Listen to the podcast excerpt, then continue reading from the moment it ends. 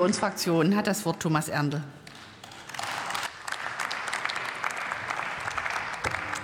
Ja, vielen Dank, Frau Präsidentin, meine Damen und Herren, liebe Kolleginnen und Kollegen.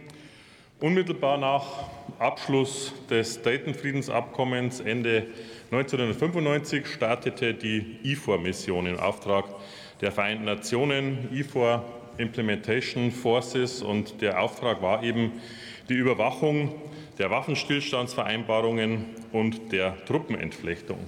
Über 50.000 Soldaten aus 36 Ländern waren gefordert, die Umsetzung dieses Vertragswerks zu begleiten. Unter den Truppenstellen in Ländern waren im Übrigen auch Russland und die Ukraine, die gemeinsam einen Beitrag leisteten, dieses grausame Kapitel der jüngsten europäischen Vergangenheit zu überwinden.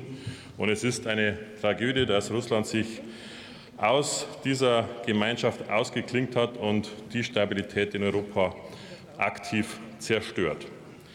Mit 21 Jahren war ich auch Teil dieser 50.000 Soldaten, abgesehen von Sanitätskräften, die vorher schon auch im Einsatz im Ausland waren, war dieser Einsatz der Beginn der Einsatzarmee, Bundeswehr als Einsatzarmee für Friedenssicherung und Stabilisierung sozusagen. Die Eindrücke vor Ort waren bestürzend. Der Hass des vorangegangenen Konflikts war in der Zerstörung und in gefühlt Millionen Einschusslöchern in vielen Häuserfassaden sichtbar. Und ich erinnere mich auch noch an viele frisch aufgeschüttete Gräber, die in jedem Dorf sichtbar waren.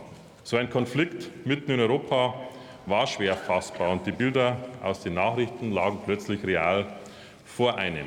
Man hatte aber das Gefühl, einen Beitrag zu einer positiven Entwicklung zu leisten, den Anfang einer Aussöhnung zu erleben, Hoffnung zu geben. Meine Damen und Herren, leider sind auch heute noch die Spuren der Gewalt in Bosnien-Herzegowina sichtbar. Und trotz aller Fortschritte, auch mehr als 25 Jahre nach Kriegsende, ist Bosnien-Herzegowina ein Land, das von Spaltung geprägt ist. Ethnonationalismus, separatistische Politik und Hassrede gewinnen leider wieder stärker an Boden und tragen zur Vertiefung der gesellschaftlichen Gräben bei. Vor allem die Sezessionsbestrebungen der Republika Srpska geben Anlass zur Sorge. Die Rhetorik des Präsidenten Dodik bedroht Frieden und Stabilität im Land und womöglich in der ganzen Region. Und es ist dieser Präsident Dodik, der den Schulterschluss mit Putin sucht, der aktiv Destabilisierung in der Region betreibt. Und diese Entwicklungen können uns deshalb nicht egal sein, meine Damen und Herren.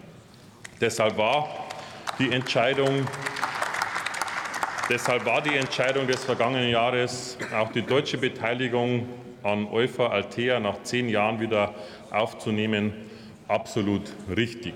In dieser fragilen Region, in dieser Region, na, diese Region ist von geostrategischer Bedeutung und in unserem ureigensten Interesse liegt es, dass wir hier Stabilität, Freiheit und Demokratie auch fördern. Und dazu leistet die Mission Eufa Altea einen wichtigen Beitrag. Der Gesamtstaat Bosnien-Herzegowina strebt einen Beitritt zur EU an, will auch NATO-Mitglied werden. Ich glaube, diese Bestrebungen sollten wir mit ganzer Kraft unterstützen. Stabilität ist aber dafür eine nötige Entwicklung ist aber dafür eine nötige Voraussetzung. Und diese Ziele sind es, die uns leiten. Und deshalb ist der Blick bei all den Herausforderungen auch auf positive Entwicklungen wichtig.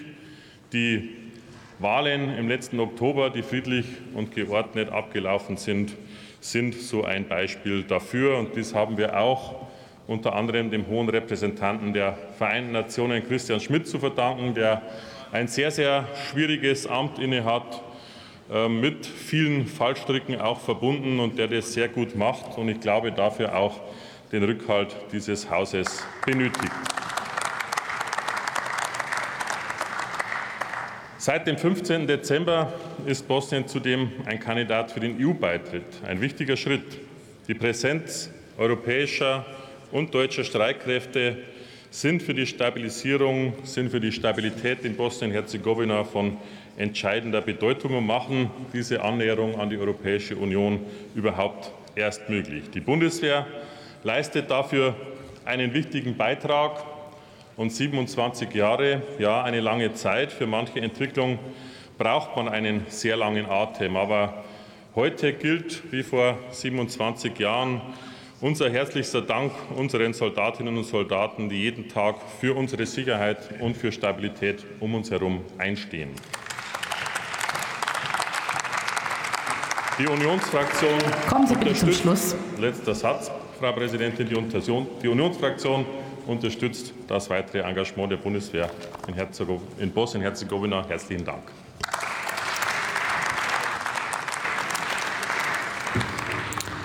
Und für die SPD-Fraktion hat das